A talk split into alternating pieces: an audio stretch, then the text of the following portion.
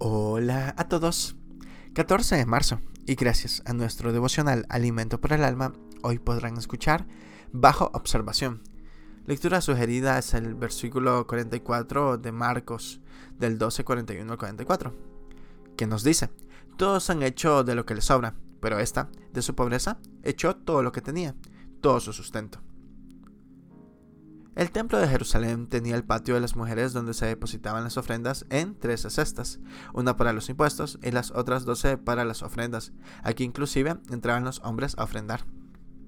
Un día que Jesús fue al templo se sentó y observaba a quienes ofrendaban. Pasaban los ricos y al final de una fila venía una pobre viuda que dio el equivalente a los 64, 64 porción del salario de un jornalero.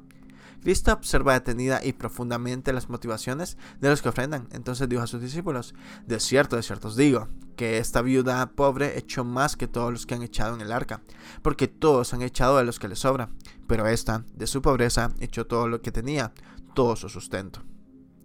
Jesús mira y observa y no le preocupa que o cuánto damos. Mira nuestra motivación y analiza si damos por orgullo, jactancia, vanagloria o para ser reconocidos. Reconoce la humildad, sinceridad y gratitud de nuestros corazones también. Observa si nuestra ofrenda es un sacrificio vivo, santo, agradable, que incluye cuerpo, dinero y corazón. El Señor espera nuestra mejor ofrenda porque Él siendo rico se hizo pobre para que fuésemos enriquecidos con su pobreza. Él se hizo pecado para cubrir nuestra deuda de pecado. Él fue obediente hasta la muerte de cruz para que en su nombre seamos salvos del pecado y le confesemos como Señor. Devocional escrito por José Castro Ordaz en México.